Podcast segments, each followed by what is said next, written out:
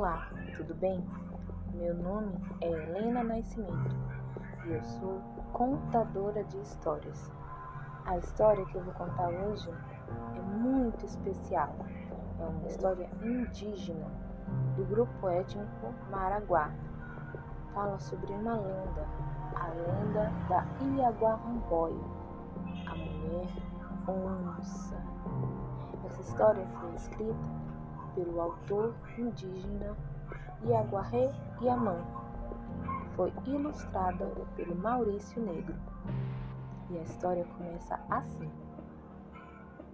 O grupo étnico Maraguá vivia na região do Rio Abacaxis, lá no Amazonas. Sempre que eles formavam as suas ocas, eles ficavam todos próximos uns dos outros para poderem se ajudar, pois, como uma grande comunidade, eles podiam se fortalecer nos momentos bons e ruins. Além disso, era sabido que nas matas havia mistérios e segredos que nós não poderíamos desvendar com os nossos olhos. Então, era dito pelos mais velhos da tribo que tivessem cuidado mas o casal, também da tribo Maraguá, foi deveras imprudente e resolveu construir sua oca bem distante do seu povo. Foi aí que começou um grande problema. Um dia, o homem resolveu sair para caçar. Passou horas a fio nas matas, mas apenas uma carne de onça morta conseguiu. Retornou para casa com essa caça, mas avisou a sua mulher que não a consumisse, pois a carne de onça morta era proibida para o povo maraguá. Havia uma lenda de que comesse uma carne de onça teria sérios problemas pois poderia ser possuído por um estranho desejo. O homem então pediu que a mulher deixasse a caça lá, intocada, pois depois se livraria dela. Pediu também que a mulher preparasse um chibé para que ela mesma consumisse. O chibé é a mistura de farinha de mandioca, água e pimenta e é muito comum no grupo Maraguá. A mulher preparou o chibé e o homem foi descansar na rede atada em sua casa. Mas ela ficou desejosa daquela carne de onça. O chibé não havia sido suficiente para passar toda a sua fome.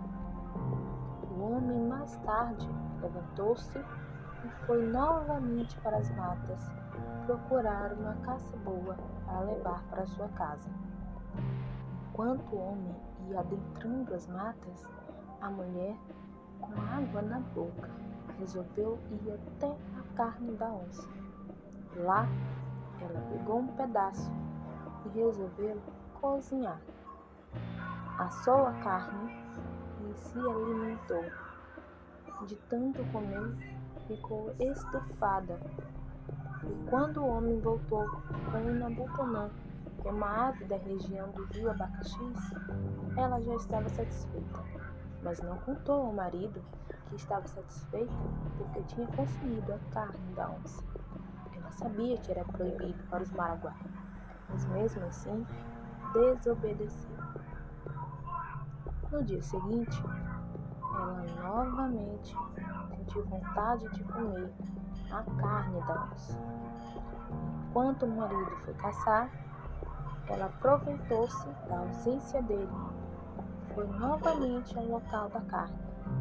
Mas a fome era tanta que ela comeu a carne crua, nem ao menos a assou aquele desejo de consumir a carne da onça foi aumentando.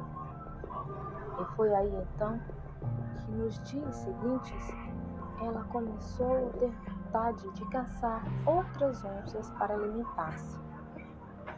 O marido Agora já não era mais necessário na caça, pois ela sempre se oferecia para caçar em seu lugar, e cada vez mais trazia diversidade de caças e animais para que eles consumissem.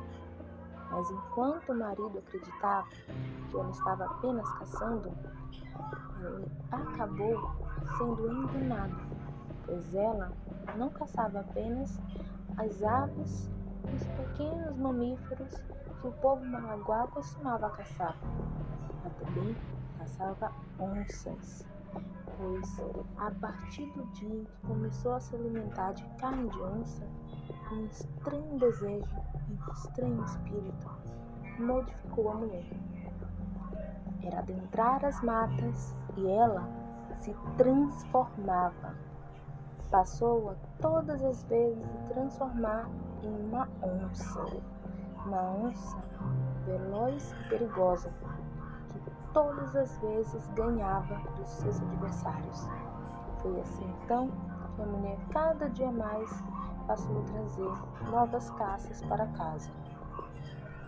Mas aí um dia, o marido, sem desconfiar de nada, acreditou que ela tinha ido apenas caçar.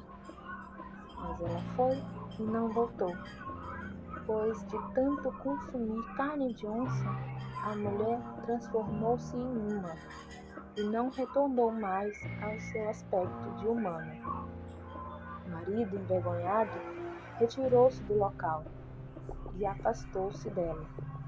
Os Malili, que eram os líderes religiosos do povo maraguá, avisavam os incautos que não se aproximassem da Iaguarramboia, pois ela era muito perigosa. E se consumisse carne de humanos, ela passaria a devorar todos os outros humanos que encontrasse pela frente. Pois foi quase isso que aconteceu. Pois numa briga com uma jiboia, a Iaguarramboia acabou vencendo. E então ela apareceu com uma cauda enorme de cobra, a cauda da jiboia. Passou a consumir tanto onças quanto jiboia. Guarboia é uma lenda do rio Abacaxis e essa história é uma história indígena do povo maraguá, mostrando um pouco das lendas, dos segredos das matas e do rio Abacaxis. Eu espero encontrá-los em breve. Beijos!